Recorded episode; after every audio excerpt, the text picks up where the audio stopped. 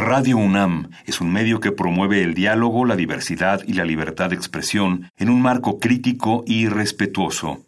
Los comentarios expresados a lo largo de su programación reflejan la opinión de quien los emite, mas no de la radiodifusora.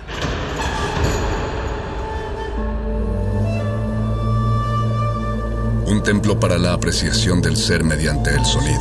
mediante el sonido. Para nosotros. El sol sale durante la noche. Nuestros gritos llevan la mesura del silencio. Y el descontento está lleno de baile y risas.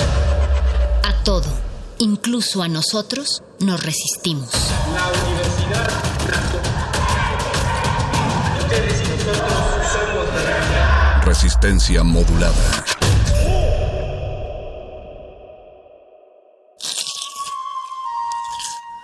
Es momento de alimentar nuestro espíritu con páginas. Las letras son la botana del alma.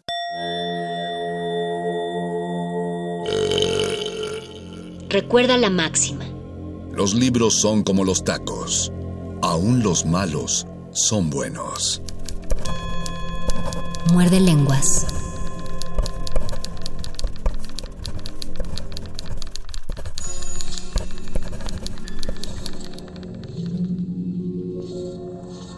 Muy buenas noches, querida Resistencia que sintoniza este 96.1 de FM Radio UNAM.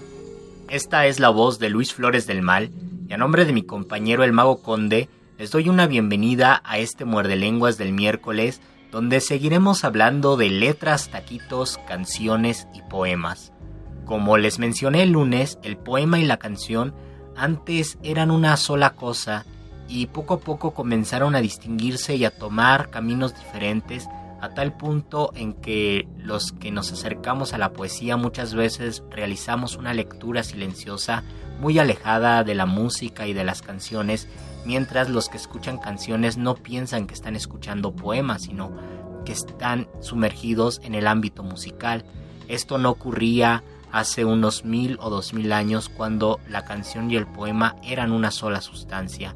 Así que en este muerde lengua les propongo que regresemos a ese momento donde las canciones y los poemas tenían el mismo camino y para eso quiero invitarlos a escuchar una canción que es una cueca que se llama La cueca de los poetas y es una canción que compuso Nicanor Parra y que la canta Violeta Parra. Después les voy a leer otra cueca que es también de Nicanor Parra para escuchar después de esa lectura otra cueca más en la voz de Violeta Parra.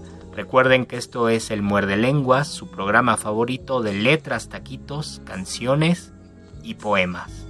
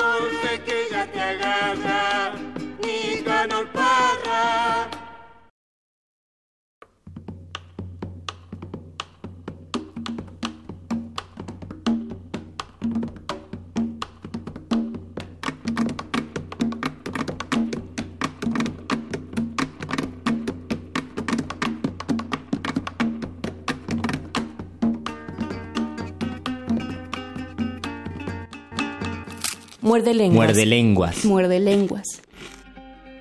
Escuchamos de Violeta Parra, La cueca de los poetas, cuya letra es de su hermano Nicanor Parra. Esta cueca habla de una competición sobre quién era el mejor poeta de aquellos tiempos en Chile. Entonces menciona a Vicente Huidobro, a Pablo de Roca, a Pablo Neruda y desde luego al mismo Nicanor Parra. Y la cueca es una música tradicional y es un baile tradicional chileno cuya letra de la canción está en una estructura que se llama seguidilla, donde se combinan versos de siete sílabas y de cinco sílabas.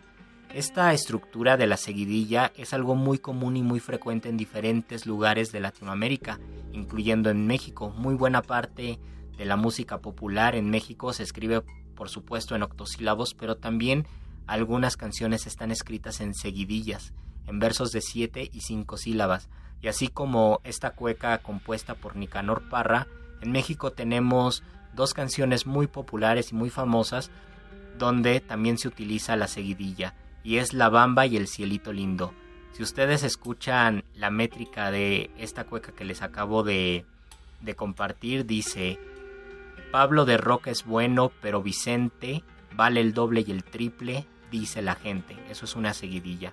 Y si escuchamos La Bamba o El Cielito Lindo, dicen de la Sierra Morena vienen bajando un par de ojitos negros de contrabando o yo a las morenas quiero desde que supe que morena es la Virgen de Guadalupe o para subir al cielo se necesita una escalera grande y otra chiquita. Ese tipo de estructura tan juguetona se llama seguidilla y entonces es como está escrita la canción de que escuchamos que es una cueca y también en ese mismo ritmo está el siguiente poema que es una locura de poema porque habla de todo y a la vez no habla de nada y que se llama La cueca larga. Se los voy a leer y después quiero que escuchemos otra cueca de Violeta Parra para que nos introduzcamos en este ritmo de la poesía de versos de siete sílabas y de cinco sílabas. Recuerden que esto es el muerde lenguas, letras, taquitos, poemas y canciones. La cueca larga, Nicanor Parra. Voy a cantarme una cueca más larga que sentimiento para que mi negra vea que a mí no me cuentan cuentos. Los bailarines dicen por armar boche que si les cantan bailan toda la noche, toda la noche sí, flor de zapallo, en la cancha es a donde se ven los gallos, cantan los gallos sí, vamos en uno, esta es la cueca larga de San Beniuno. No hay mujer que no tenga, dice mi abuelo, un lunar en la tierra y otro en el cielo, otro en el cielo mi alma por un vistazo me pegara dos tiros y tres balazos, me desarmar entero, vamos en cuatro, hacen cuarenta días que no me encacho, que no me encacho cinco, seis, siete, ocho, tápate las canillas con un gangocho, con un gangocho sí, vamos en nueve, relampaguea y truena, pero no llueve, pero no llueve, no, dos veces cinco, entre Cucao y Chonchi queda Huillinco. ¿Qué te parece, negra? Vamos en once. Si te venís conmigo, catre de bronce. Catre de bronce mi alma, si fuera cierto, me cortara las venas, me caigo muerto. Muerto me caigo doce y una son trece. Esta es la cueca larga de los meneses. De los meneses catorce, quince. Esos ñatos que bailan son unos linces, son unos linces mi alma, mueven los brazos y a la mejor potranca le echan el lazo. Le echan el lazo, sí, dieciséis días se demoran los patos en sacar cría, en sacar cría y sí, por un cadete se suicidó una niña de diecisiete. De diecisiete, bueno, yo no me enojo, la libertad es libre, vive el dieciocho. Cae el agua y no cae, llueve y no llueve, esta es la cueca larga del diecinueve. Esa dama que baila se me figura que le pasaron lija por la cintura, por la cintura y sí, noche de luna, ¿quién será ese pelao cabecetuna? Yo no soy de Santiago, soy de Loncoche, donde la noche es día y el día es noche. Yo trabajo en la casa de doña Aurora, donde cobran quinientos pesos por hora, pesos por hora y sí, ¿no será mucho? donde los sinforosos bailan piluchos, piluchos bailan sí pescado frito, en materia de gusto no hay nada escrito, nada hay escrito Talca, París y Londres, donde la luna sale y el sol se esconde. En la calle San Pablo pica la cosa, andan como sardinas las mariposas, tienen unas sandías y unos melones con que cautivan todos los corazones. La Rosita Martínez, número nones, se sacó los botines, quedó en calzones, y la Gloria Astudillo, por no ser menos, se sacó los fundillos y el sostén senos. El sostén senos, sí, Domingo Pérez, como las lagartijas son las mujeres, son las mujeres, sí, Pérez Domingo, lávate los sobacos con jabón gringo. Una vieja sin dientes se vino abajo y se le vio hasta el fondo de los refajos. Y otra vieja le dijo manzanas peras, bueno está que te pase por guachuchera, por guachuchera sí, rotos con suerte, bailen la cueca larga hasta la muerte. Yo no soy de Coihueco, soy de Niblinto, donde los guasos mascan el vino tinto. Yo nací en Portezuelo, me creí en Ñanco, donde los patos nadan en vino blanco. Y moriré en Las Vegas de San Vicente, donde los frailes flotan en aguardiente, en aguardiente puro, chicha con agua, por un viejo que muere, nacen dos guaguas, nacen las guaguas, sí, chicha con borra, no hay mujer que no tenga quien la socorra, al pasar por el puente de San Mauricio, casi me voy al fondo del precipicio, y al pasar por el puente de San Mateo, me pegué un costalazo, me puse feo. En la punta de un cerro de mil pendientes, dos bailarines daban diente con diente, diente con diente sí, papas con luche, dos pajarillos daban buche con buche, buche con buche sí, abrazo y beso, dos esqueletos daban hueso con hueso, hueso con hueso ya, pues Pancho Francisco, no te estés figurando que soy del fisco, que soy del fisco, sí, los ruiseñores no se cansarán nunca de chupar flores. Estornudo no es risa, risa no es llanto, el perejil es bueno, pero no tanto. Anda risa con llanto, se acabó el canto.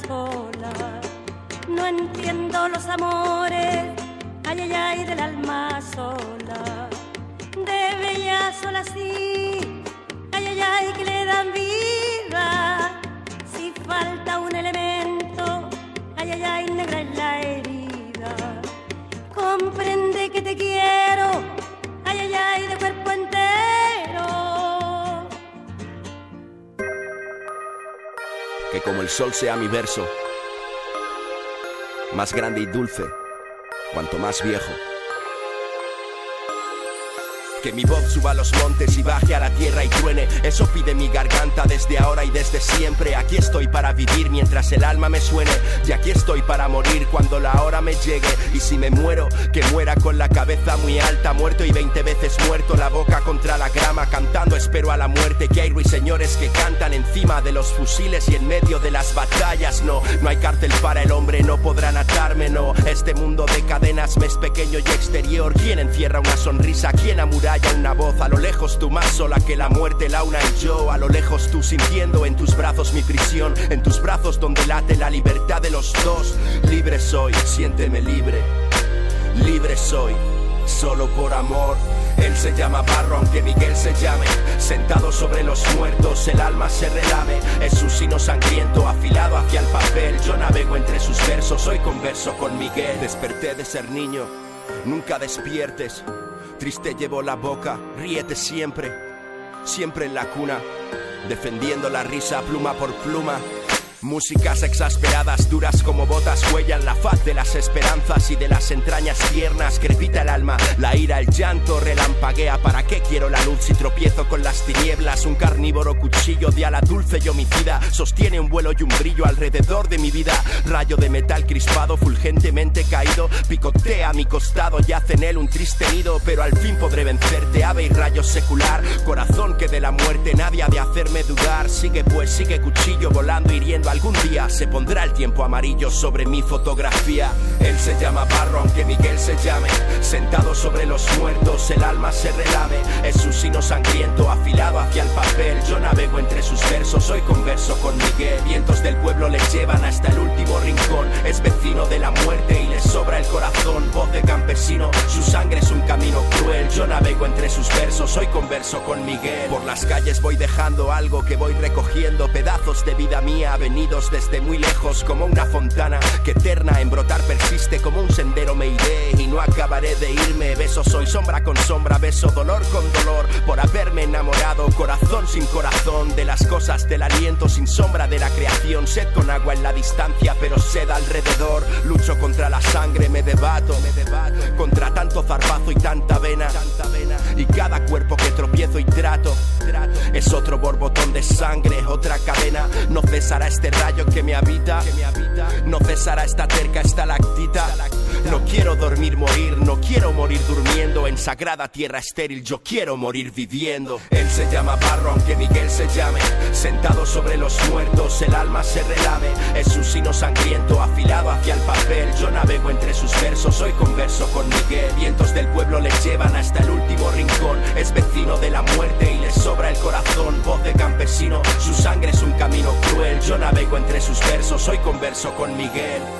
Él llegó con tres heridas, la del amor, la de la muerte, la de la vida. Hijo de la luz y de la sombra, Miguel Hernández.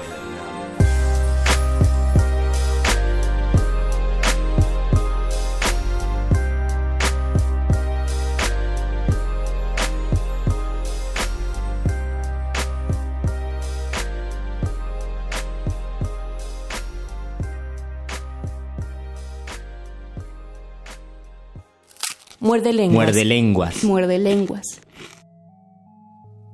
Después de esta bellísima cueca de Violeta Parra que se llama De cuerpo entero, que yo creo que es un poema muy muy hermoso, oímos un rap del rapero español Nach, donde combina versos del poeta español también Miguel Hernández con barras propias de ese rapero. Y yo creo que ese sincretismo entre poetas y raperos se representa muy bien en esta pieza de rap.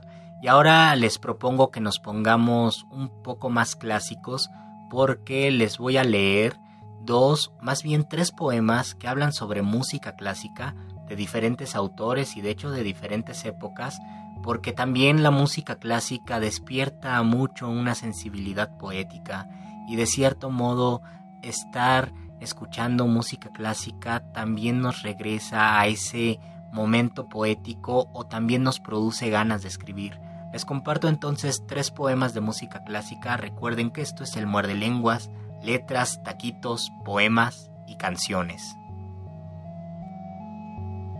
Concierto de Bach, Jaroslav Seifert. Nunca dormí hasta avanzada la mañana.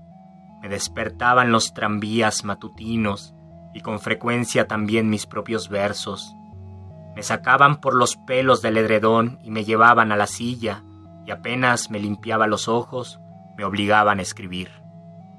Atado por dulce saliva a los labios de un momento único, no pensaba en la salvación de mi mísera alma, y en vez de la gloria eterna, Deseaba un breve instante de placer fugaz. En vano las campanas me elevaban de la tierra, me agarraba a ella con uñas y dientes. Estaba llena de perfumes y misterios excitantes. Cuando por la noche miraba al cielo, no buscaba el cielo, más bien me horrorizaban los agujeros negros situados en el límite extremo del universo, que son más terribles aún que el mismo infierno. Pero oí de pronto el sonido de un clavicémbalo era un concierto de Johann Sebastian Bach para oboe, clavicémbalo y cuerdas. ¿De dónde venía aquella música? No lo sé, pero no era de la tierra. Aunque no había probado el vino, me tambaleé un poco y tuve que agarrarme a mi propia sombra. De cómo Robert Schumann fue vencido por los demonios. Francisco Hernández. Fragmentos para que salga el sol, música de Schumann. Para destejer un tapiz, música de Schumann. Para besar a mi mujer, música de Schumann. Para morder una manzana, música de Schumann. Para quemar una bandera, música de Schumann. Para volver a la infancia, música de Schumann. Para que baile Mozart, música de Schumann. Para clavar una daga, música de Schumann. Eras dos, Robert Schumann, dos gemelos distintos en un solo cerebro verdadero. Uno quería que tu corazón se enterrara dentro de un violín y el otro que se sembrara en una maceta. Uno quería que tu mano derecha se sepultara dentro de un clavicordio y el otro que se guardara en un barril de cerveza. Uno quería que tu voz se callara dentro de un caramillo y el otro que resonara dentro de una muchacha. Eras dos, Robert Schumann, dos gemelos distintos, viviendo al borde de un ventisquero. Fantasía cuasi sonata, preludio, León de Grave. Noche, piano de ébano, pulsan tus teclas negras como garfios, los dedos rígidos de mi pena Noche, noche morena, oh noche, oh piano en que Beethoven sollozara un airoso dolente, sino un adagio sostenuto. Pulsan, punzan mis dedos tu teclado impasible, tu teclado morboso, hipersensible, con el deseo absurdo, con el propósito imposible de trocar en sortílego, inacible tejido de armonías perdurables, la asa acerval de trastocadas fantasías que se embarullan en el caos diminuto de mi mente. Oh noche, oh piano en que Beethoven sollozara un airoso dolente, sino un adagio sostenuto. Oh noche, oh noche, innúmero infinito teclado de avenús, irremisible, noche sin vallas, selva de estrellas, cima de himnos errantes, y has de vibrar como la tormenta, al choque de mis rígidos dedos lancinantes, oh noche, o de extenuarte en pavoroso silencio, en pavórico silencio, ¿de dónde ese silencio de sílex? ¿Y por qué estáticas las esferas bullentes? ¿Qué un apocalíptico, sin estridor de trompas, ni de bocinas, ni de tubas, plasmó en quietud y en mudez el ágora vasta Oh pavoroso silencio de la noche lívida, de tempestades distantes, noche, noche morena, pulsan tus teclas negras como garfios, los dedos rígidos de mi pena. Noche, noche sin lindes, noche, selva de orbes, piélago de himnos errantes. Oh piano en que Beethoven martillara un frenético presto agigato de otra claro de luna.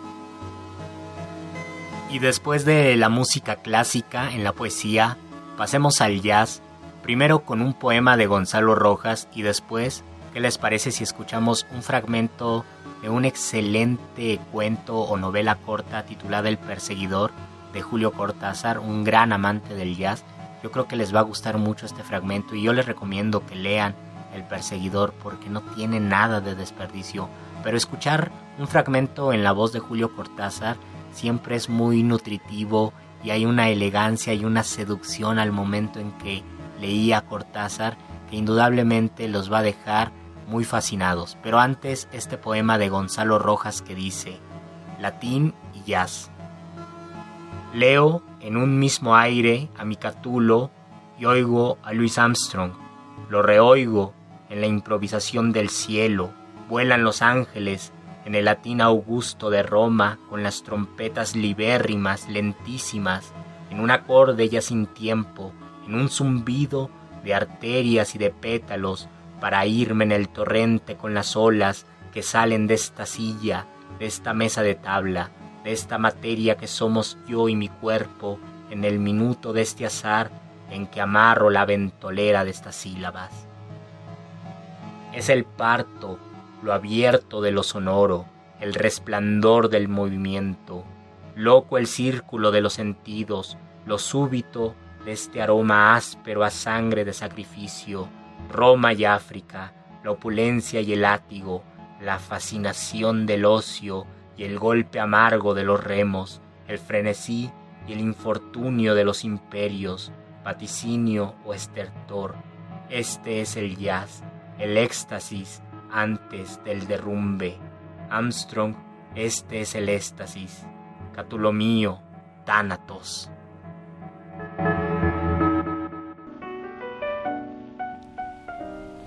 Dede y Arbucaya han venido a buscarme al diario y los tres nos hemos ido a VIX para escuchar la ya famosa, aunque todavía secreta, grabación de Amoros. En el taxi Dede me ha contado sin muchas ganas cómo la marquesa lo ha sacado a Johnny del lío del incendio, que por lo demás no había pasado de un colchón chamuscado y un susto terrible de todos los argelinos que viven en el hotel de la Rue Lagrange. Multa ya pagada, otro hotel ya conseguido por Tica Johnny está convaleciente en una cama grandísima y muy linda. Toma leche a baldes y lee el Parimachi, el New Yorker, mezclando a veces su famoso y roñoso librito de bolsillo con poemas de Dylan Thomas y anotaciones a lápiz por todas partes. Con estas noticias y un coñac en el café de la esquina, nos hemos instalado en la sala de audiciones para escuchar Amoros y Streptomycin. Art ha pedido que apagaran las luces y se ha acostado en el suelo para escuchar mejor. Y entonces ha entrado Johnny y nos ha pasado su música por la cara. Ha entrado ahí aunque esté en su hotel y metido en la cama y nos ha barrido con su música durante un cuarto de hora. Comprendo que le enfurezca la idea de que vayan a publicar Amoros, porque cualquiera se da cuenta de las fallas, del soplido perfectamente perceptible que acompaña algunos finales de frase y sobre todo la salvaje caída final esa nota sorda y breve que me ha parecido un corazón que se rompe, un cuchillo entrando en un pan.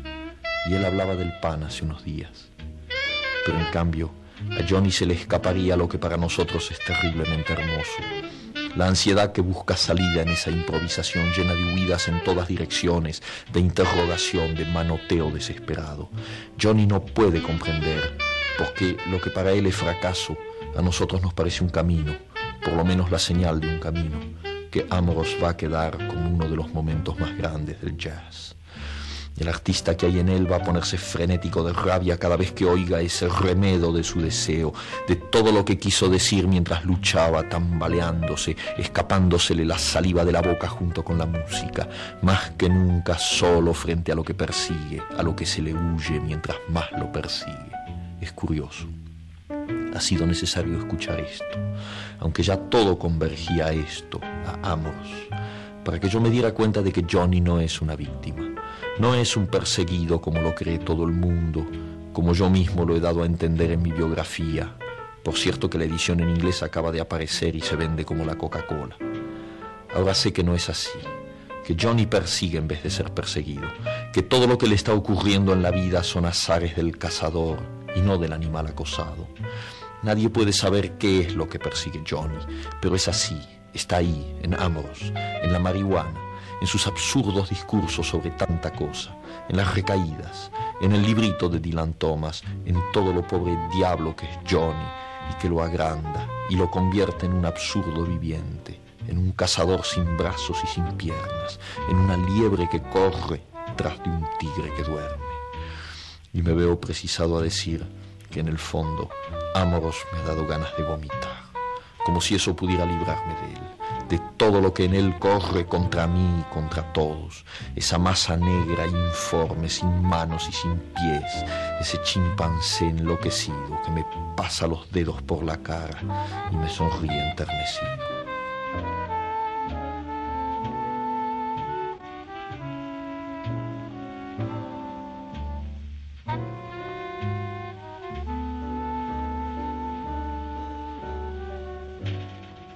Muerde lenguas. Muerde lenguas. Muerde lenguas.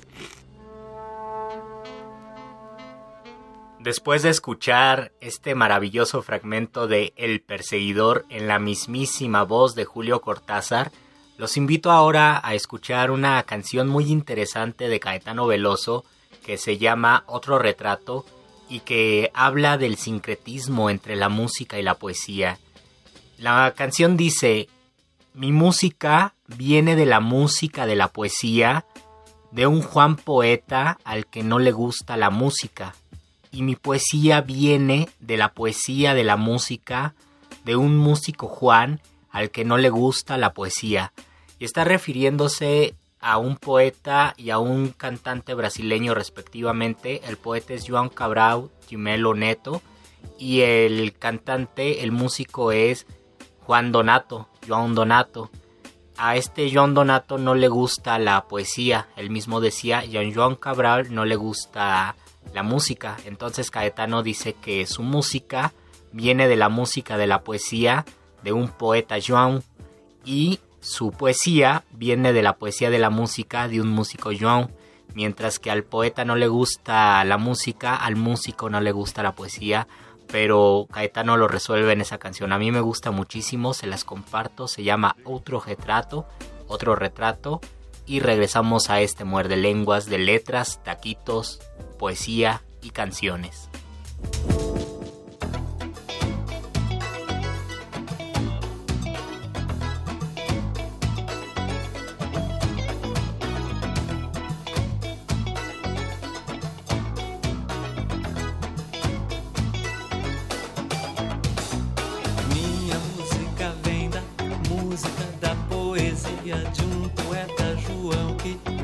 Gosta de música. Minha poesia vem da poesia, da música de um João músico que não gosta de poesia. Minha música vem da música, da poesia de um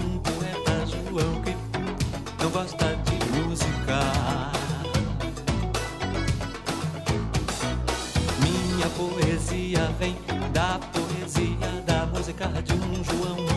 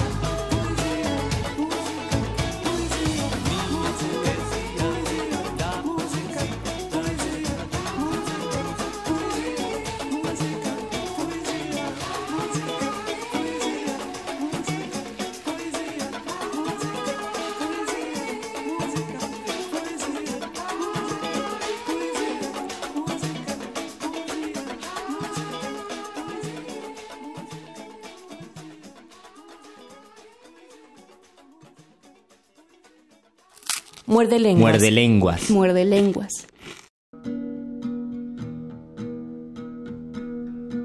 Ya que estamos en esta geografía brasileña, les quiero compartir en este último bloque muerde lenguoso un poema de un poeta brasileño que se llama Manuel Bandeira y que habla sobre los poetas repentistas del nordeste de Brasil que improvisan canciones.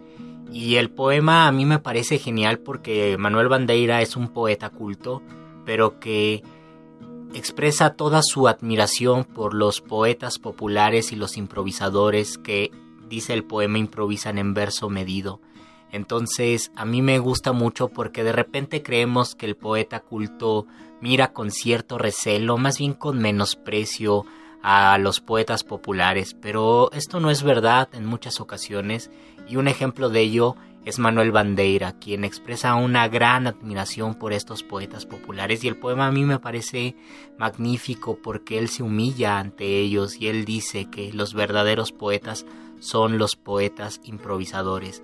Y esto se parece mucho a una frase que me gusta de Gonzalo Rojas que dice los verdaderos poetas son de repente. Y esos poetas que son de repente son los improvisadores que así como existen en toda Latinoamérica, también existen en Brasil. Y hay una gran tradición de repentismo brasileño tanto en el sur de ese gran país como en el nordeste. Y Manuel Bandeira habla de estos versadores del nordeste. Les propongo que tengamos una experiencia triple o cuádruple donde primero les voy a leer una traducción de este poema, una traducción literal, y después les voy a leer una transcreación que yo escribí, y esta transcreación no es fiel al poema en portugués, pero sí es fiel al sonido del poema en portugués, que es lo que a mí me interesa porque es un poema rimado y en la traducción se pierde un poco las rimas. Y también les propongo que escuchen en la voz de alguien de Brasil este mismo poema y luego de escuchar estas tres versiones, la traducción literal, la transcreación, el poema en portugués, después de esto, que escuchemos una canción de Yavan que se llama Violeiros, que habla justo de este poema y no solo habla del poema, sino que canta una parte del poema y también le aumenta, alimenta ese, ese poema con su propia cosecha. Entonces es una canción muy interesante porque al principio está cantando el poema de Manuel Bandeira, pero después se va por su propio camino y empieza a cantar y empieza a enriquecer el poema con más versos y con más letras. Y al final, si nos da tiempo, les comparto también otra canción de esta región del nordeste brasileño que tiene este mismo ritmo, porque lo que hace Manuel Bandeira en este poema, que se llama Improvisadores del Nordeste, es copiar la música, la melodía que tienen estos versadores al momento de escribir. El poema se llama Cantadores del Nordeste entonces y les comparto primero la versión literal. Dice así. Cantadores del Nordeste, Manuel Bandeira. Traducción Alejandro Tapia. Anteayer mi gente fui juez en una función de guitarristas del Nordeste cantando en competencia. Vi cantar a Dimas Batista, Otacilio su hermano. Oí a un tal de Ferreira, oía un tal de João, uno al que le faltaba un brazo, tocaba con una sola mano, mas como él mismo dice, cantando con perfección, para cantar afinado, para cantar con pasión, la fuerza no está en el brazo, está en el corazón, o tirando una sextilla o una octava en cuadratura. Quiere que la rima fuese en O, quiere que la rima fuese en A, caían las rimas del cielo, saltaban rimas del suelo, todo muy bien medido en el galope del sertón. La Eneida estaba boba, el Lucio, el Renato Almeida, en fin, toda la comisión. Salí de ahí convencido que no era poeta, no, que poeta es quien inventa en buena improvisación, como hace Dimas Batista y Otacilio, su hermano, como hace cualquier guitarrista, buen cantador del sertón, a todos los cuales, humilde, mando mi salutación. Cantadores del Nordeste, Manuel Bandeira, Transcreación, Luis Flores del Mal. Antenoche, gente mía, yo fui juez de una función, guitarristas del Nordeste cantando en competición. Escuché a Dimas Batista y Otacilio, seu irmão. Pude oír a un tal Ferreira y también a un tal João. A uno le faltaba un brazo, con una mano tocó, pero como él mismo dijo, cantando con perfección, para cantar afinado, para cantar con pasión, la fuerza no está en el brazo, se encuentra en el corazón, o pulsando una sextilla o una octava de cuadrón, con alguna rima en illa y con otra rima en on, caían rimas del cielo, saltaban con un buen son, todo estaba bien medido en galope del sertón, Eneida se quedó boba y Cavalcanti bobón, y Lucio y Renato Almeida y toda la comisión, salí de allí convencido que no soy poeta, no, que poeta es el que inventa en buena improvisación, igual que Dimas Batista y Otacilio Seuigmau, como lo hace algún violeiro, buen cantador del sertón, a todos los cuales mando mi completa admiración. Cantadores do Nordeste, Manuel Bandeira. Anteontem, minha gente, fui juiz numa função de violeiros do Nordeste cantando em competição. Vi cantar Dimas Batista e Otacílio, seu irmão. Ouvi um tal de Ferreira, ouvi um tal de João. Uma quem faltava o braço, tocava com uma só mão, mas como ele mesmo disse, cantando com perfeição, para cantar afinado, para cantar com paixão, a força não está no braço, ela está no coração. Ou puxando uma cestilha, ou uma oitava em quadrão. Quer a rima fosse inha, quer a rima fosse inhão. Caíam rimas do céu, saltavam rimas do chão. Tudo muito bem medido no galope do sertão.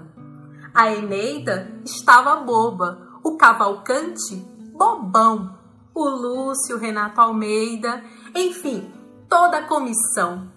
Saí dali convencido que não sou poeta, não.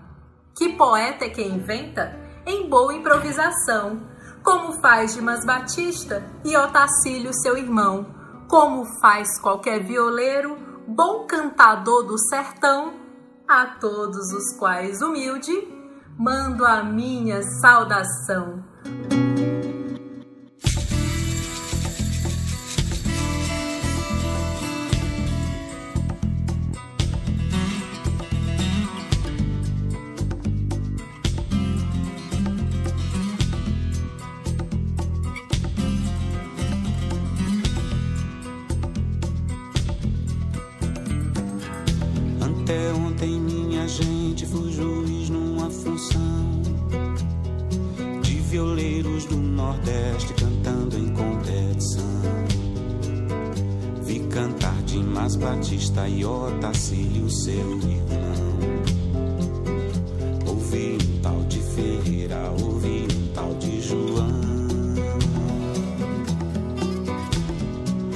a quem faltava um braço tocava com a sua mão.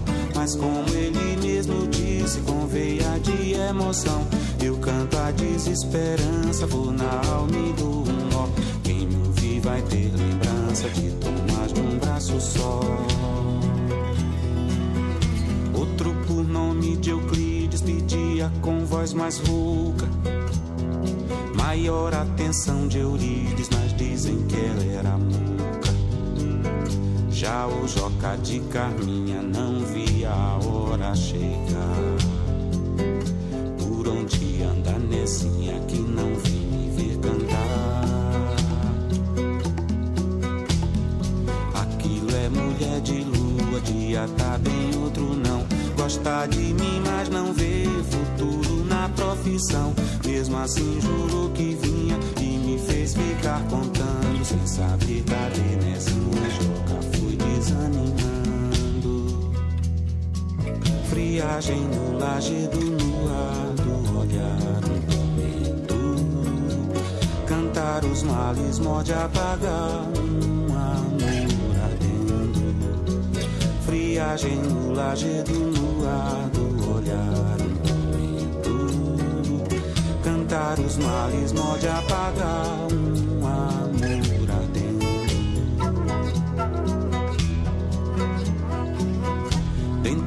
Todos repentistas, é Jacinto é o mais menino. Esse nem tava na lista, mas é neto de Jovino. João Brown e Pernambuco arribaram sem cantar. Um porque tava de luto se explicar. Cá no desvão do Nordeste, a vida não vale o. É gente que nasce e cresce pra dividir sede de fome. Mal começou Zé de Tonha, todos caíram vencidos, cantando suas vergonhas. Foi ele o mais aplaudido. Friagem no lajedo no ar Cantar os males mode apagar um amor ardendo. Friagem no lajedo no ar do olhar um tormento. Cantar os males mode apagar um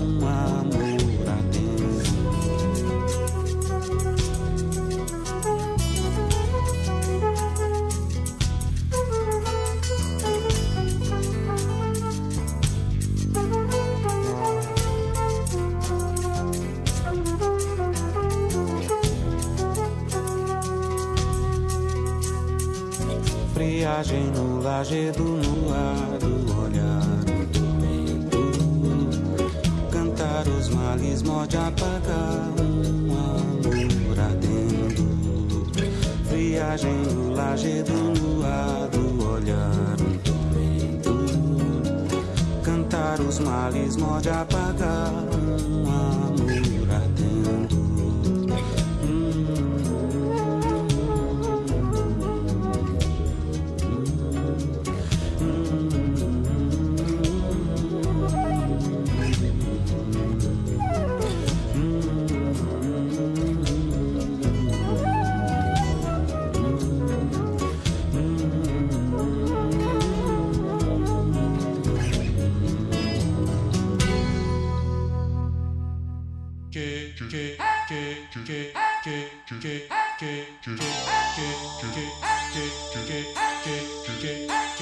Nem todo beijo é pecado, nem toda fruta é maçã, nem todo réu é culpado, nem toda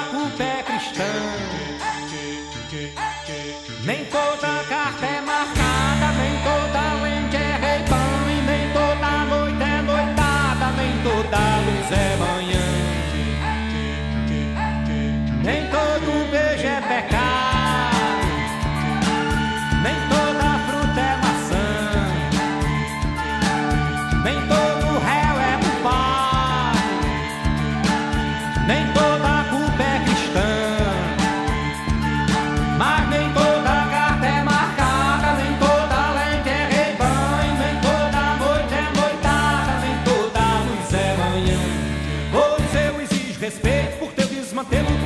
vermelhos se vendo no espelho e querendo voar. Orifeu exige respeito por tuas palavras na boca da noite, na boca do bobo da cor.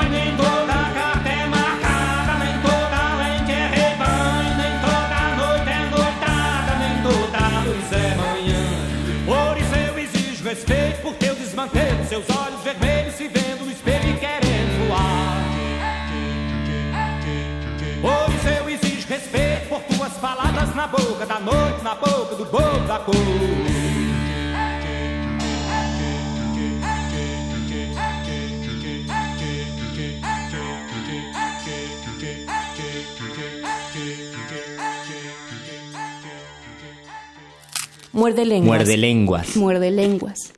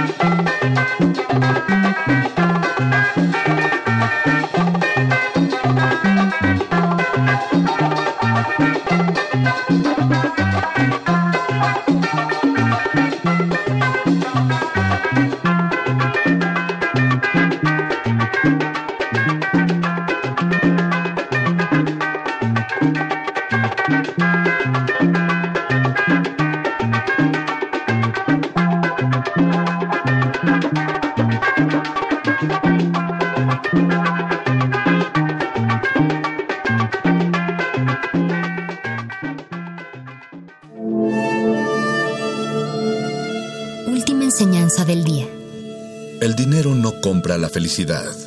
Pero compra libros y tacos. Y eso se le parece mucho. Medítalo.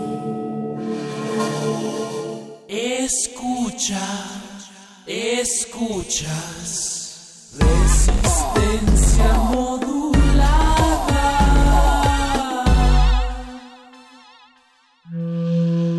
Un individuo puede resistir casi tanto como un colectivo pero el colectivo no resiste sin los individuos.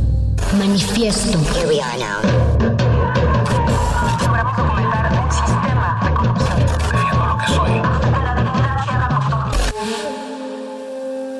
No hay sonidos distintos, solo separados.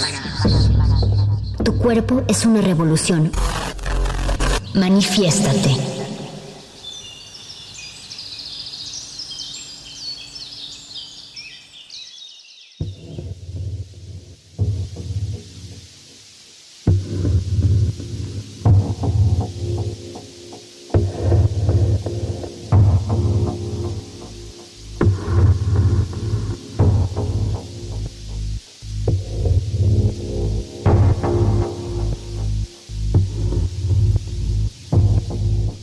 La gente se quedó en casa. Y leía libros y escuchaba. Y descansaba y hacía ejercicio y creaba arte y jugaba. Y aprendía nuevas formas de ser, de estar quieto.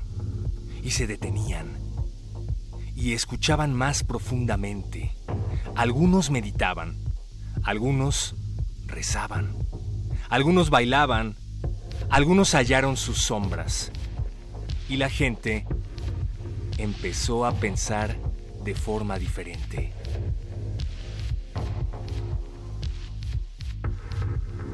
Y la gente se quedó en casa de la bloguera estadounidense Katy O'Mara, que se hizo viral durante los primeros meses de la pandemia aquí en América.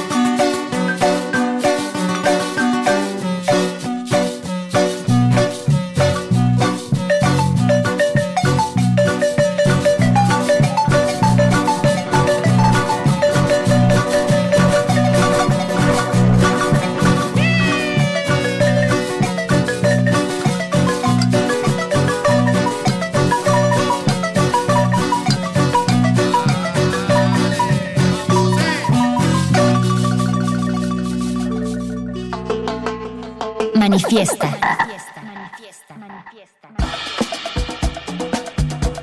Una cumbia algarrobera, cortesía de Son Rompepera, para sobrellevar tu apocalipsis.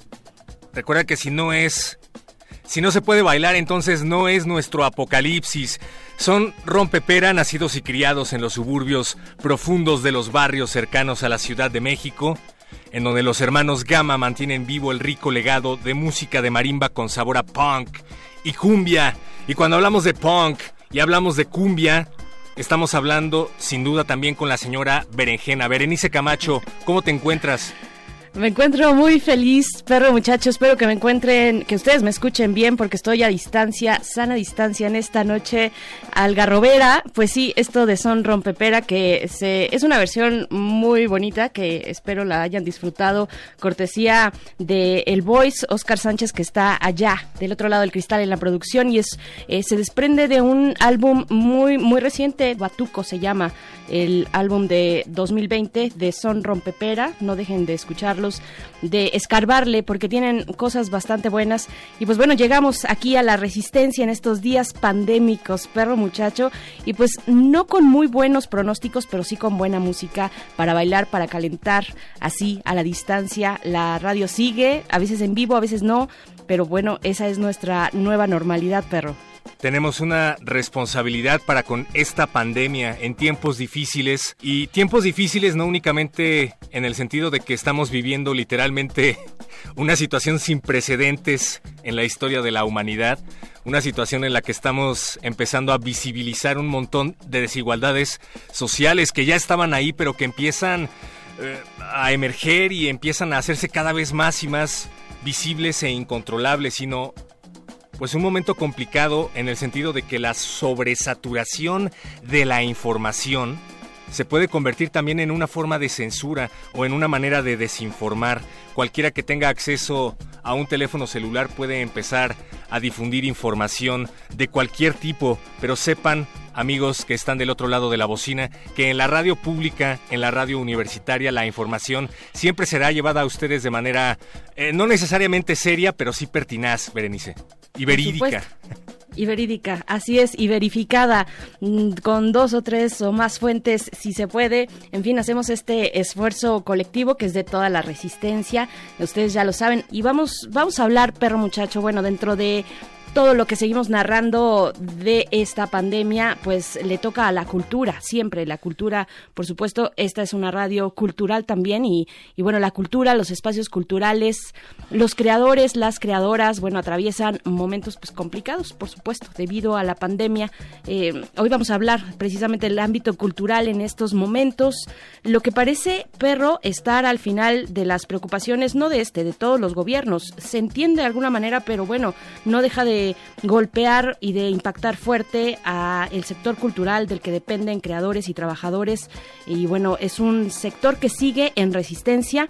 Han migrado muchas personas y muchos proyectos al formato virtual eh, grandes festivales como el Cervantino se estuvo llevando a cabo. El Macabro Fest. también por allá el Macabro Fest Ajá, por ahí de agosto fue el Macabro Fest, todo virtual, todo está virtual y nosotros también, perro, nosotros también hemos cambiado, viejo. Pues, no sé si para bien o para mal, pero sin duda creo que esto ha cambiado un poco la perspectiva que teníamos de lo que fuera. Y como bien dices, bueno, pues hablando de, de inicios con cumbia, yo estaba pensando en cómo la música ha contribuido a salvarnos, a salvarnos siempre en momentos difíciles. Y pues vaya, como dices, estar en resistencia es una característica inherente a la cultura, al menos en nuestro país, y eso pues es desafortunado cuando la cultura no ha pasado por, por, momentos difíciles y contradictorios. Ahora como nunca antes en la historia, como bien dices, pues el consumo de productos digitales relacionados con la cultura no puede estar pasando por un momento más complicado, pero complicado no necesariamente quiere decir que sea totalmente malo o sí, hay un momento en el que empezamos a descubrir audiovisuales irrepetibles gracias a las redes sociales y gracias a las circunstancias. Probablemente sea difícil volver a una normalidad como la que estábamos viendo antes de los eventos digitales, ¿se habrán quedado para, para siempre, Berenice?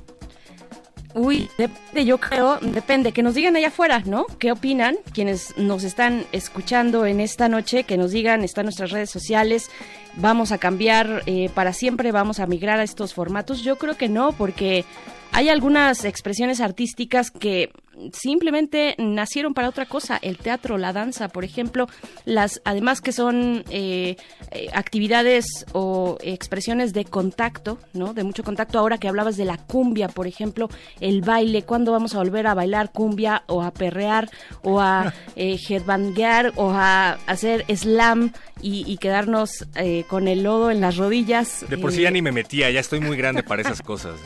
No es cierto, yo te he visto, perro, yo te he visto, no nos quieras engañar sí sales medio golpeado, pero, pero continúas en la resistencia porque si no se baila, pues no es nuestra pandemia ni nuestra resistencia. Así es que yo creo que no, no del todo, pero sí en estos momentos todos nos hemos trasladado a ese espacio digital, asistimos a foros, a talleres, bueno, a clases de yoga, nos ejercitamos ah, en línea, leemos en línea, nos reunimos, nos enamoramos y nos peleamos en la red.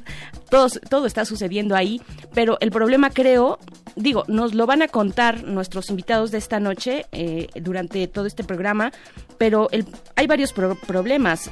Uno, pues no es suficiente, no hay foros suficientes. Bueno, cuando se trata de Internet sí, pero tal vez hay una justo lo contrario, estamos sobresaturados de eventos, por un lado, no sabemos hacia dónde voltear, dos, se pierde la, convivencia eh, y justo en eventos culturales como, como el teatro o como la danza, y tres, muchas veces estos eventos son gratuitos y eso pues no le viene bien al sector cultural y a los creadores, ¿no? Sí, sí, sin duda. O por otro lado, me gusta pensar, me gusta tratar de encontrarle el lado positivo a todo este asunto. Como dices, es momento de reflexionar distinto en todos los sentidos, desde reflexionar por qué se están extrayendo recursos nada más para un 1% de la población, hasta cómo van a volver los eventos culturales, pero también cómo se están reduciendo fronteras, ¿no? Por otro lado, yo he encontrado un montón de colaboraciones en línea de músicos, por ejemplo, de todas partes del mundo. Ya sabes, estas sesiones a distancia en donde además todos los artistas ponen sus banderas atrás para que vea su casa, ¿no? Esta, esta idea de reducir las distancias también me agrada. El hecho de que puedas escuchar a músicos que están tocando una sola canción al mismo tiempo en un Facebook Live que también genera esta, este sentimiento pues no necesariamente de que estás en un slam, pero sí de que estás compartiendo la música en tiempo real con más personas. Me gusta, me gusta que se esté compartiendo en tiempo real sin importar la distancia. Personas que están tocando en vivo desde Brasil, en vivo desde Argentina, en vivo desde México. También me parece que es algo muy propositivo. Es algo que yo he encontrado en estos días y me ha, me ha gustado. Probablemente no hubiéramos visto algo similar dentro de mucho tiempo si es que las cosas no hubieran cambiado. Sin duda. Sin duda, pero los Stones lo hicieron hace ya varios meses. Por ejemplo. Pero bueno, no solo los Stones, lo ha hecho todo el mundo. Eh, a mí me tocó ver un poquito de, por ejemplo, de ópera en, en Argentina, cada quien desde su casa y tratando de levantar ahí una, una obra. En fin, nos metemos a observar distintos momentos y distintos espacios, así es que, pues sí, está, está interesante lo que está ocurriendo y ojalá que no volvamos igual ya cuando regresemos a la verdadera normalidad, no como esta, la normalidad nueva, sino a la verdadera. Ojalá no regresemos igual y sí regresemos más reflexivos con nuestro entorno y con muchas otras cosas que nos hace falta aprender. Pero ustedes díganos, arroba R modulada es nuestra cuenta en Twitter, Resistencia Modulada en Facebook.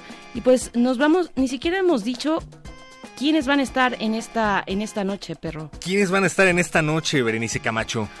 Esta, esta noche está dedicada a la búsqueda por preservar los espacios desde cualquier trinchera para que no se cierren los espacios que nos han acompañado desde la contracultura siempre aquí en nuestro país, que emergen y se van y hay algunos que son volátiles, pero hay otros que se han quedado con nosotros pues como parte de nuestras vidas y no queremos que desaparezcan. Espacios que además están contribuyendo a la difusión de la cultura desde siempre y que ahora están pasando por momentos muy muy complicados y que buscan espacios para, para difundir su trabajo, pues este es el momento y el lugar adecuado. Así es, así es, este es el lugar, esta es la frecuencia y vamos a estar comentando en unos momentos más. Bueno, vamos a hablar del 77 Centro Cultural Autogestivo y el Foro Shakespeare y también del Centro Cultural España.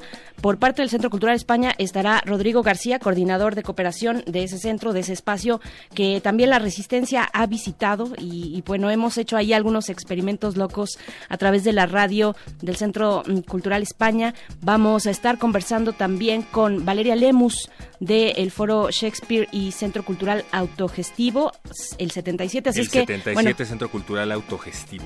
Así es, así es, el 77. Vamos a estar con estas reflexiones, con estas opiniones, con mucha cumbia, con mucha música y no solo cumbia, también espero un poco de, ¿de qué? De, de reggaetón, de punk, de lo que quieras poner por allá, perro, y también el voice. Pues ahora que lo mencionas, estaba pensando precisamente en esto de Tomasa del Real, que se llama Préndelo. Vamos. Valeria Cisternas, conocida también como Tomasa del Real, nacida el 7 de diciembre de 1986, año mágico, es una cantante, modelo, maestra de modelaje, bailarina, maestra de baile, maestra de inglés, tatuadora, sexóloga, diseñadora de modas y compositora chilena. Su estilo efectivamente, Berenice, el reggaetón, Eurobeat, pero también el hip hop, el techno y el trap, aquí en Resistencia Modulada. Desde Iquique para el mundo, mi novia Tomasa del Real. Así que salte pa' la calle y solo préndelo. La policía ya no llega, así que enciéndelo. Hacemos party sin permiso, así que préndelo. Préndelo, préndelo. Así que salte pa' la calle y solo préndelo. La policía ya no llega, así que enciéndelo. Hacemos party sin permiso, así que préndelo.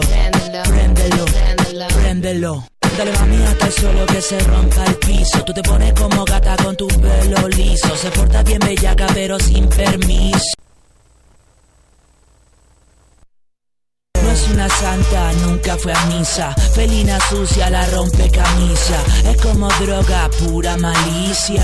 Apoya los cachetes, la repisa. Dale deprisa, tu Artemisa. Yo soy la jefa que todo lo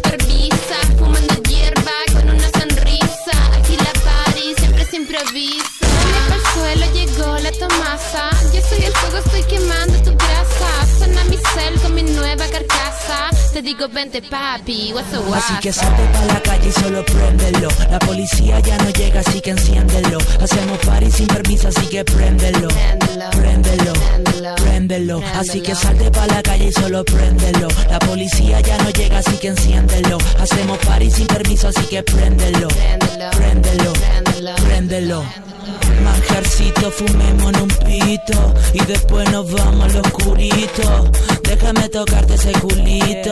Si me baila reggaeton me excito. Tenemos el party, la weed y los homies. Tenemos culo, teta y mucha honey. Me importa un pico el money. Si te tengo por la noche cabalgando el pony. Te rompo la cama, te chupo la cara. Mírame de frente, tengo tantas ganas. Ya te pago el taxi, vente pa' mi casa. Me gusta tu ropa, tu cama. En el jardín solo riego tu plantita. Tírame fuerte, yo soy tu gatita. Que te excita, comemos pizza.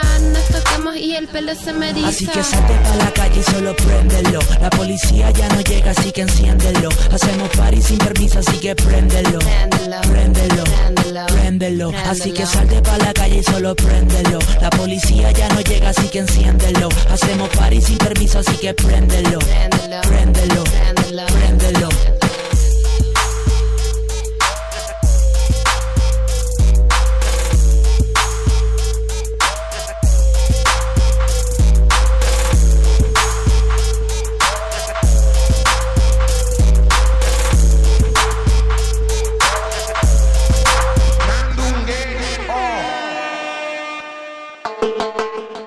Manifiesta. Nosotros como, como comerciantes pues tenemos que salir a trabajar, tenemos que salir a, pues, hasta que nos digan sí o no, pues ¿qué hacemos? Este, nos hemos visto afectados pues bastante.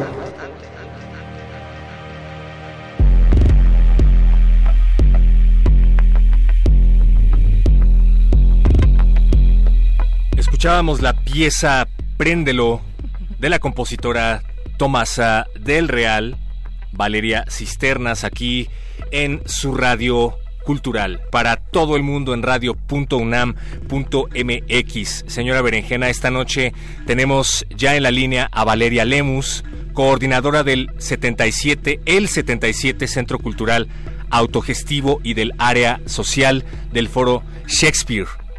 Así es, bienvenida Valeria Lemus, gracias por estar aquí en La Resistencia. Eh, ¿Cómo te encuentras esta noche? Y queremos hablar de el 77 Centro Cultural Autogestivo y del Foro Shakespeare. ¿Cómo estás? Muy bien, buenas noches, gracias por el espacio, por recibirme, pero con mucho ánimo, justamente. Y nosotros poniendo reggaetón en esta cena a distancia, pero no tenemos perdón. No tienes perdón de Dios radio en vivo. Hasta el ah, suelo y hasta abajo mientras haya música y teatro. Porque tenemos que, que, ser lúdicos. Finalmente, ser lúdico es una forma de resistencia, ya lo decían los anarquistas hablando de luciérnagas, pero Valeria Lemus, coordinadora del 77 Centro Cultural autogestivo, nos gustaría que nos cuentes desde tu perspectiva cómo les ha impactado la pandemia a ustedes como foro cultural ha sido tremendo porque creo que nos, ha llevado a ese, a ese punto en el que nuevamente estamos hablando sobre esa alta tolerancia a la frustración de la vida económica y digna desde el trabajo en las artes, que en un sentido no ha sido no ha sido un tema que logremos superar. Siempre hay un caso o hay una circunstancia en la que en la que seguimos en la lucha desde diferentes colectivos sobre la dignificación de las artes y en ese sentido eh, comenzaban a hacer cada vez más visibles los casos exitosos de, modelos de producción o de modelos de gestión que permitían al 100% vivir de tu arte, ¿no? Desde la gestión cultural, desde, desde ser una persona que interpreta, ya sea música, teatro, danza, tal. Y de repente, atravesar la pandemia y, y estar en ese universo nos, nos regresa un, a tres pasos atrás a esa gestión bien ganada que, se estaba logrando en, posicionar los espacios como esa oferta de entretenimiento para la vida nocturna de la ciudad, porque ya no solamente era consumir cultura en un sentido, sino era era formar parte de esa de esa agenda de qué puedes hacer un viernes por la noche, Ya no era solo la opción de ir al bar, no era solo la, no, ya ya decías a tu cabeza, "Ay, vámonos a ver una obra." Oye, hay un concierto acústico como por acá, vámonos. Y entonces esa, esa lucha se cae por un lado, porque económicamente a muchos empresarios grandotes, medianos, chiquitos, este, personas que, que trabajan desde el freelance o tal, pues nos llegó una merma económica de seis meses.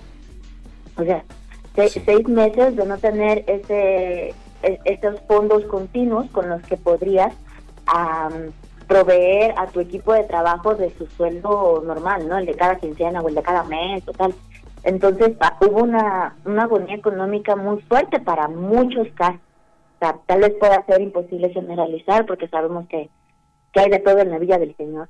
Pero este sin duda fue, fue un retroceso muy grande porque ahora tenemos deudas adquiridas por estos meses de no haber operado, que para pagar esas deudas dependemos de volver a abrir o dependemos de mejorar nuestros ingresos en lo online y, es una batalla medio rara porque uno dice, chin, aquí voy a sobrevivir, pero traigo arrastrando quién sabe cuántas deudas y no sé si valga la pena. Y no, y no por el hecho y no por el hecho artístico porque creo que justo hacemos esta vocación por por sentir por transmitir por cambiar nuestro mundo sino por la dura realidad de que los bancos no perdonan no hay caseros que no son tolerantes eh, y ahí pues por mucho amor te ponen una decisión muy fría que, pues no siempre no siempre está bonito tomar ¿saben? así es hoy Valeria nos le das al punto en muchas cosas y, yo te pregunto qué ¿qué nos da y qué nos quita lo virtual cuando se trata de cultura autogestiva, de una vida digna a través de, del arte y la cultura autogestiva que, ustedes llevan a cabo y proponen en el 77 y también en el Foro Shakespeare? Porque además ustedes tienen muy bien calibrado el ritmo de los colectivos, de las y los creadores, porque se reúnen precisamente en espacios como ese. Pero, ¿cómo le han hecho con lo virtual? Cuando se trata, se trata por ejemplo, del teatro, bueno, la adaptación a un cuadro eh, de pantalla, pues me imagino que, cambia las cosas, que modifica eh, el planteamiento de una obra de principio a fin, prácticamente. Oye, sí, fue tremendo. Fue, como que no se siente, ¿no? Como dicen, ay, teatro virtual. Pero para ofrecer un producto digno al ojo, porque ya no solo es la emoción, sino justo este juego visual, ¿no? Y entonces hubo que meterse a, ok, a ver cómo funciona mejor un switch de cámara, eh, cuál es la cámara más óptima para dar una muy buena fidelidad al momento de transmitir, eh, reconsidera tu contratación de Wi-Fi porque ese no es el mejor y búscate tal compañía. O sea, todo ese aparato nos básicamente nos aventamos un par de meses en, en, a prueba y error, ¿no? De, ir buscando cómo se ofrece esa mejor experiencia.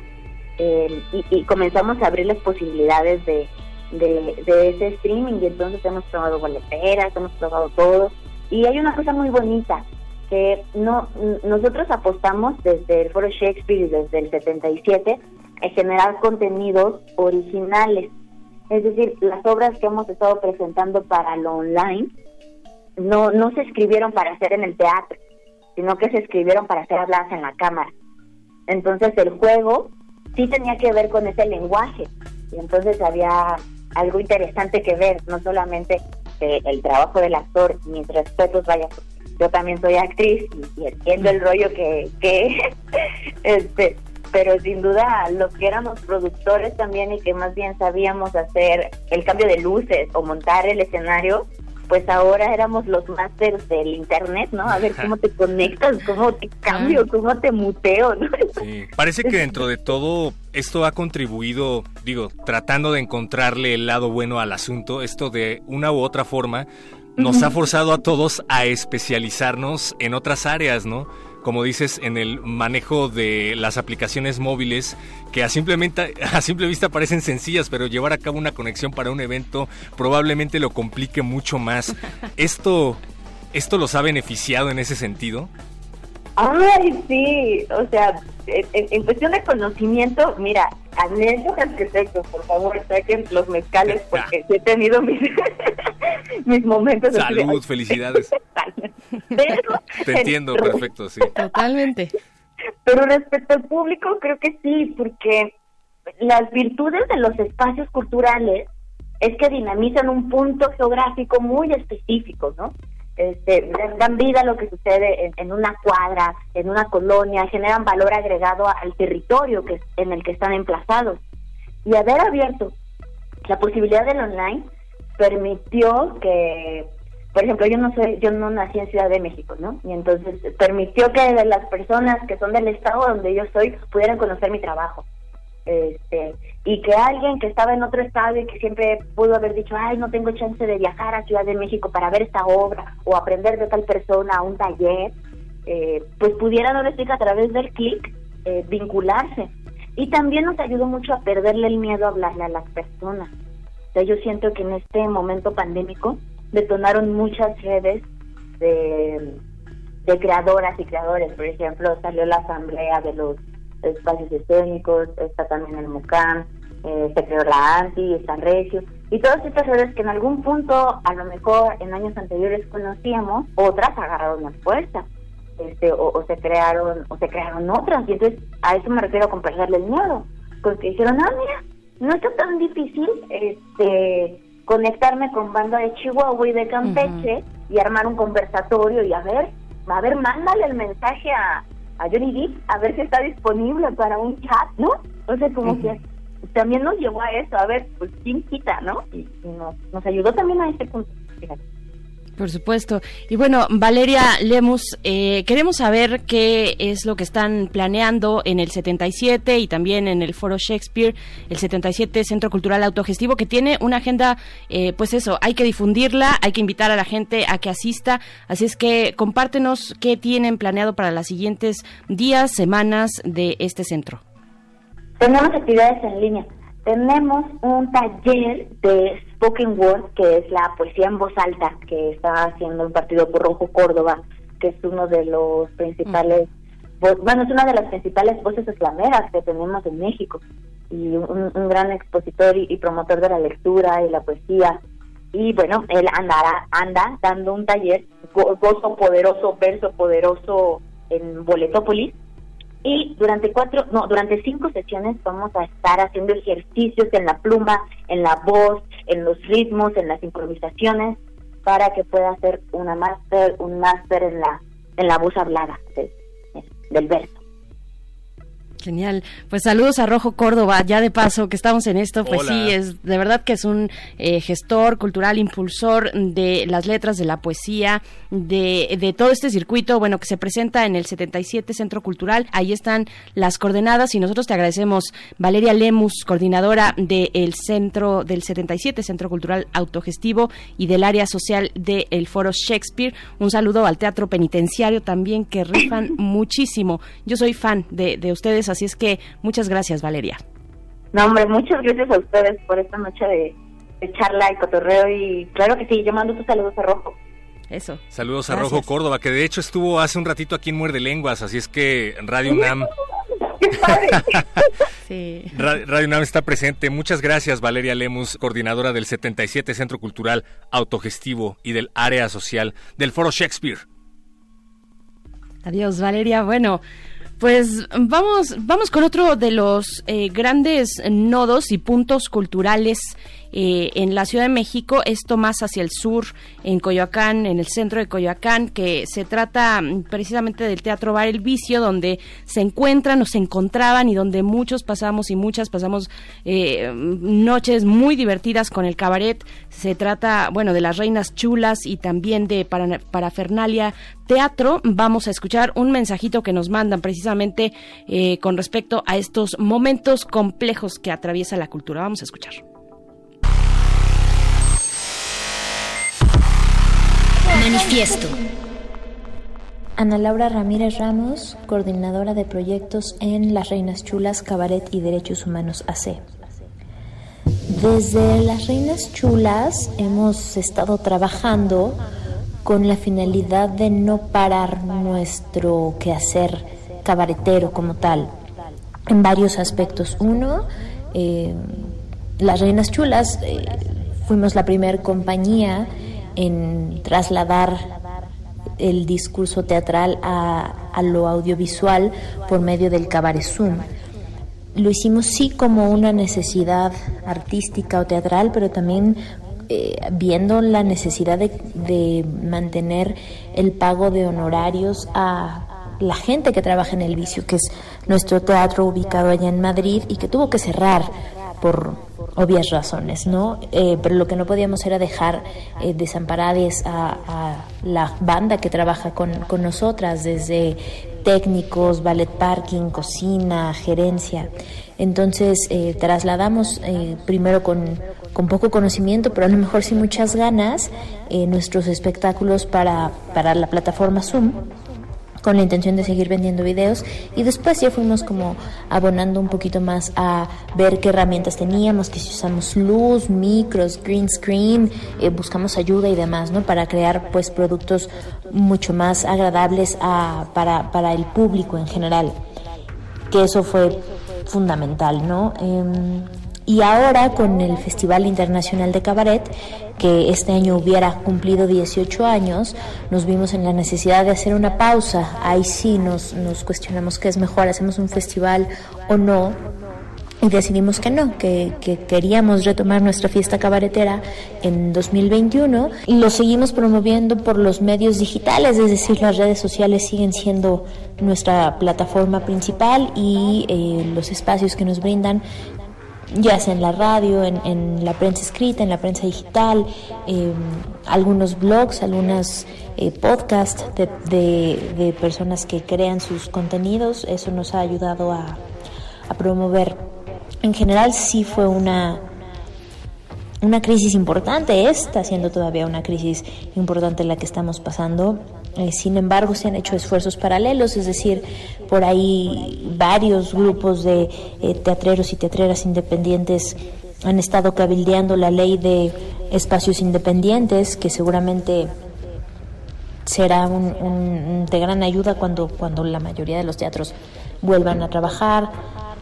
Eh, estamos viendo cómo vamos a hacer que la gente vuelva al teatro, no que se sienta segura, no solamente, no, solo con, con todo lo referente a los espacios seguros, es decir, el uso de gel, de cubrebocas, de sanitizante, eh, la distancia entre asientos y demás, sino también que, que, tenga otra vez la necesidad de salir de su casa, de ver los eventos, de, de saberse parte importante de, de la escena teatral y cabaretera.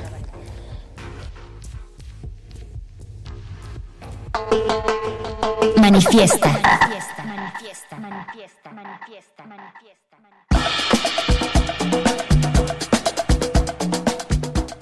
Escuchábamos a Ana Laura Ramírez Ramos del equipo de coordinación de las Reinas Chulas y Parafernalia Teatro. Las Reinas Chulas Cabaret y Derechos Humanos AC, una organización de cabareteras feministas, lesbianas y bisexuales que a través del activismo, el artivismo como ellas le llaman, el humor y el placer buscan generar cambios artísticos, culturales, políticos y sociales, el arte como elemento transformador de la realidad. Berenice Camacho, sálvame por favor, ya no sé qué estoy pensando, pero me encanta la idea del arte como un elemento transformador de nuestra realidad. Vaya que hace falta, ¿no? Claro que hace falta, yo solo puedo decir, bueno, sigan a las reinas chulas eh, en cuanto tengan oportunidad y sea sano, ya como nos mencionaba mm, Ana Laura, gracias Ana Laura eh, por este mensajito que nos enviaste, larga vida al cabaret, a ella la encuentran en arroba Ana Laura RR, es su cuenta de Twitter, pero vamos a seguir con esta conversación con los espacios culturales y toca el turno de hablar del Centro Cultural España en México, Rodrigo García ya está en la línea de Resistencia Modulada, coordinador de cooperación precisamente del Centro Cultural España. ¿Cómo estás, Rodrigo? Bienvenido a Manifiesta. Bien, gracias. Buenas noches, Héctor. ¿Cómo están? Hola, pues ávidos de salir de nuestras casas, pero resistiendo la pandemia. Sin duda, pues no como ustedes que han estado resistiendo esta pandemia, pero los embates han sido durísimos para el sector cultural. ¿Cómo ha sorteado el Centro Cultural España estos momentos pandémicos, querido Rodrigo? Pues ha sido muy complejo. Creo que todo el sector en general eh, ha tenido como mucha un impacto significativo en términos de lanzamiento, lo, lo que, digamos, de manera convencional ofrecíamos los espacios culturales a los diferentes públicos que asisten a, a nuestros espacios. Eh, nosotros, como todos los demás, pensábamos que íbamos a estar solamente en marzo y que tal vez en abril podríamos abrir nuestras instalaciones, pero tuvimos a el tino quizá o la fortuna de, empezar a experimentar eh, eh, para llevar nuestra programación en entornos digitales y bueno, nos ha permitido también mantener una oferta permanente para las personas eh, de esta ciudad y de, y de bueno, con en los entornos digitales también nos ha permitido llegar a otros muchos contextos, no, no solo del, del ámbito nacional, del interior de la República, sino también a nivel eh, Iberoamérica. Entonces ha sido complejo, pues, pero, pero en términos de lo que nosotros intentamos acercar a los diferentes públicos para que puedan no solamente participar eh, observar, ¿no? O, ser espectadores, digamos, de, una oferta cultural amplia y variada, sino también participar en diferentes procesos culturales, eh, principalmente procesos formativos hacia el sector, eh, mucho trabajo con las infancias también, que entendemos que ha sido muy complicado para los niños y las niñas estar en sus casas y sobre todo eh, intentar hacer una oferta diferenciada que realmente es significativa impacte en, los niños y las niñas y que pueda eh, permitir disfrutar, digamos, el, el, tiempo que pasan en la pantalla de otras formas. Así es, Rodrigo. Eh, te pregunto si, si tú has detectado ustedes en el Centro Cultural España una, una mayor cercanía, mayor colaboración incluso solidaridad entre los colectivos, entre los artistas, para pues un poquito entre todos poder llevar a cabo o traspasar y, y pasar esta pandemia sin morir en el intento. ¿Cómo has visto esto? Eh, yo creo que es, es característico del sector cultural, siempre es un sector que empuja, que empuja muchísimo, ¿no? Eh, si lo entendemos como un gran ecosistema en donde además de toda la perspectiva de mercado, industria, hay muchísimos actores en los territorios, en las comunidades y, en esta ciudad eh, que, siempre están empujando y que siempre son solidarios a, diferentes causas. Hablábamos o antes de mí estaban eh, las Reinas Chulas, que son un proyecto ejemplar, digamos, de cómo se puede abordar eh, los temas que abordan desde otras, desde las diferentes ah, disciplinas artísticas. Entonces, pues nuestro sector siempre está generando muchas cosas, independientemente del contexto complejo que pueda haber. Eh, recordemos que durante los sismos o, o, todos los periodos posismos de esta ciudad, el sector cultural se, movilizó y generó también ofertas en diferentes espacios de la ciudad eh, y del país que fueron afectados por el sismo. Es un, es un sector que empuja mucho, que es muy pujante que y que es muy cercano a las personas. En ese, en ese eh, digamos, en este ecosistema, los, centros culturales como nosotros, tenemos que intentar apuntar eh, los procesos que están haciendo los colectivos, los artistas independientes, intentando que, lo que más les está impactando, que es el tema económico, pues de alguna manera pueda eh, haber flujo de recursos hacia ellos, ¿no? Mantener una programación constante, intentando abrir espacios para que puedan eh, participar en, nuestras actividades. Eh, yo creo que uno de los impactos más fuertes que tiene el sector pues es ese, ¿no? Se dejaron de hacer eh, actividades públicas, actividades, digamos, de manera convencional y las, las instituciones, digamos, digamos comprendieron o, contrajeron su, su, su, su, inversión o, los recursos que tenían destinados para hacer esto, canalizándolo quizá a otros eh, a otras prioridades ¿no? que se en el marco de la pandemia, pero yo creo que hay que priorizar ¿no? Eh, eh, también el, el ejercicio y el, de los agentes culturales, los artistas, los colectivos, los creadores, porque son un sector importante para no solamente como pues, desde una perspectiva del disfrute de las de las actividades artísticas, sino de una perspectiva más de, de desarrollo humano, de, de fortalecimiento del tejido social, de, de, redes, de transformar las realidades de, las personas que estamos en, este, en estos contextos.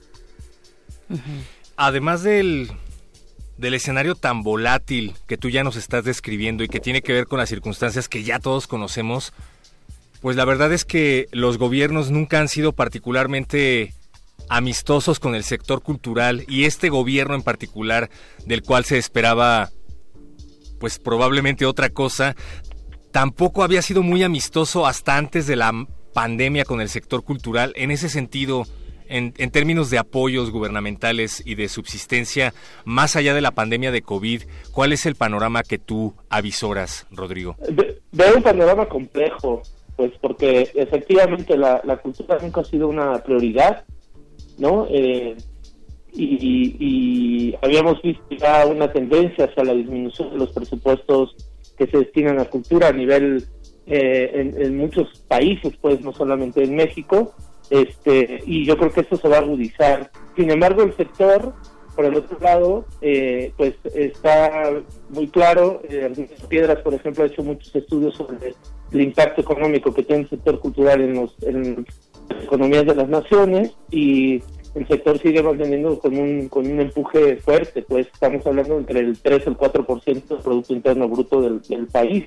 Eh, y claro, eh, también es un sector muy castigado. Y, y por el otro lado hay un factor también que, que, podría ser importante de, de, pensar para, para hacer eh, fortalecer los presupuestos destinados a cultura. Es, necesitamos espacios de de diálogo, espacios de, donde podamos convivir y podamos eh, ir transitando a este tema de la pospandemia, pues, ¿no? las personas vamos a necesitar salir y necesitamos también eh, muchas cosas, muchas cosas en territorio en términos de, proyectos culturales, eh, fortalecer la participación de los niños y las niñas, fortalecer el papel, la participación de los jóvenes, que, finalmente es ahí donde está nuestros grandes temas, ¿no? Que, tienen que ver con violencia, que tienen que ver con, la precariedad, la marginación. Entonces, eh, es, yo creo que es prioritario que se reflexione sobre ese tema, sobre el papel fundamental que tiene la cultura en resolver temas complejos de las sociedades, en plantearse otras posibilidades de futuro eh, y a través de los procesos culturales y la participación eh, de, los, de las personas, pues se puede revertir, ¿no? Eso pasa luego independientemente de, los, de que los gobiernos o las instituciones puedan potenciar lo que está pasando en los territorios. Es, es importante reconocer que el sector cultural eh, trabaja y desarrolla procesos independientemente de si los presupuestos son mayores o menores, pues, ¿no? Siempre hay una, un compromiso muy fuerte de los creadores, de los colectivos, de las personas, por, por trabajar en estos términos, muchas veces en, presupuestos muy limitados, pues. Así es, y es muy chido, Rodrigo García, que, que menciones a las infancias y, y, a las adolescencias, porque no debe ser nada fácil llevar a cabo estas etapas de la vida en el encierro, ¿no? Suena a un reto de verdad muy grande y yo no estoy tan segura que, que nos estemos ocupando precisamente específicamente de lo que ocurre en esas en esos grupos. Mm, antes de despedirnos, que ya se nos acerca el momento, yo te pido también que, que nos digas, bueno, dónde nos acercamos a la agenda, a la oferta cultural que tiene el Centro Cultural España en México. La gran mayoría de actividades que estamos haciendo son actividades formativas, actividades que puedan fortalecer los procesos que están haciendo los agentes culturales y los, los talleristas, los docentes, todos los que trabajan con infancias, juventudes y que, y que eh, tenemos que construir juntos una, nueva posibilidad de relacionarnos con la, con la tecnología y con los entornos digitales, pues para que justo pues no sea al revés, ¿no? Que, los niños y las niñas estén sufriendo frente a las pantallas y estén en un esquema de formación pues que no les tendré nada en sus vidas particulares. Eh, las actividades del Centro Cultural son amplias, eh, sigue la programación en la página del Centro Cultural de España, ccmx.org, en el Facebook como Centro Cultural de España, también en Twitter, en el YouTube. Y si quieren estar interesados en conocer más sobre los talleres infantiles que ofrecemos, eh, también pueden ver la página del Laboratorio de Ciudadanía Digital, que es un proyecto también que hacemos desde el Centro Cultural. Y bueno, recuerden que todas nuestras actividades son gratuitas, de acceso eh, libre, y están completamente invitados a seguirlas y a participar. Por favor, busquen las redes del Centro Cultural España para revisar esta agenda que ya nos estaba haciendo, de la cual ya nos estaba haciendo una recomendación Rodrigo García, coordinador de cooperación del Centro Cultural España aquí en México. Muchísimas gracias, Rodrigo García, y pues un abrazo solidario para todos por allá, en el sector cultural en general y en el Centro Cultural España en particular. Muchas gracias, buenas noches, gracias por la invitación. Gracias, esta es tu casa a la distancia y, y, cuando se acabe la distancia también. Esperamos verlos pronto por acá promoviendo estos eventos en los micrófonos. Por ahora es complicado, pero he aquí la única forma que podemos utilizar para, para contribuir a que estos espacios culturales sigan en pie, Berenice Camacho. Extrañamos mucho al Centro Cultural España. La Resistencia ha tenido encuentros radiofónicos cercanos, muy cercanos del tercer tipo, pero radiofónicos, con el Centro Cultural España. Y bueno, cómo se extraña de verdad estas colaboraciones. Pero bueno, seguimos aquí eh, dando difusión y espacio a estas propuestas. No se los, no se pierdan todo lo que acabamos de presentar. Hay que apoyar de alguna u otra manera. Y pues nos estamos ya despidiendo. Estamos en el último minuto y queremos que suene algo de música. Mercedes Nasta es la creadora de un ritmo neofolclórico con de cumbia y ambientales, un corte minimalista. Eh, y pues bueno, esto suena, ya está sonando y es del 2013 para que lo disfruten esta noche de manifiesta. Pero muchacho, gracias, te extraño. Nos encontramos en ocho días. Te extraño, Berenice Camacho. Gracias, Oscar Sánchez. Gracias, Emanuel Silva, por estar del otro lado del vidrio. Sobre todo, gracias a todas las orejas atentas y en resistencia. Sigan en sintonía de Radio UNAM. Esto fue Manifiesta y esto sigue siendo Resistencia Modulada. Vas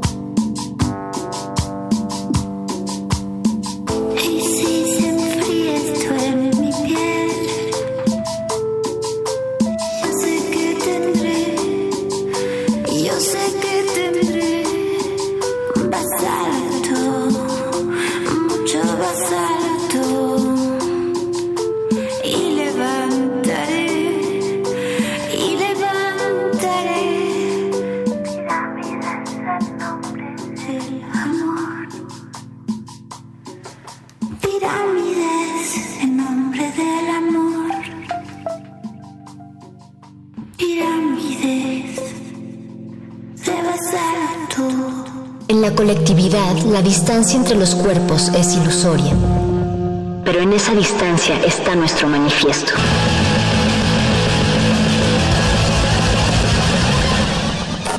Manifiesto.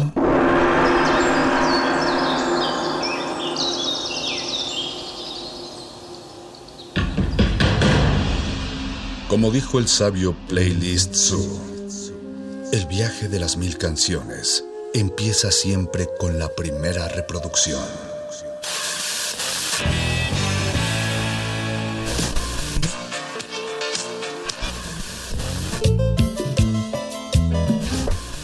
A continuación, un maestro te abrirá la puerta de su lista de reproducción. El resto va por tu cuenta. Play listo.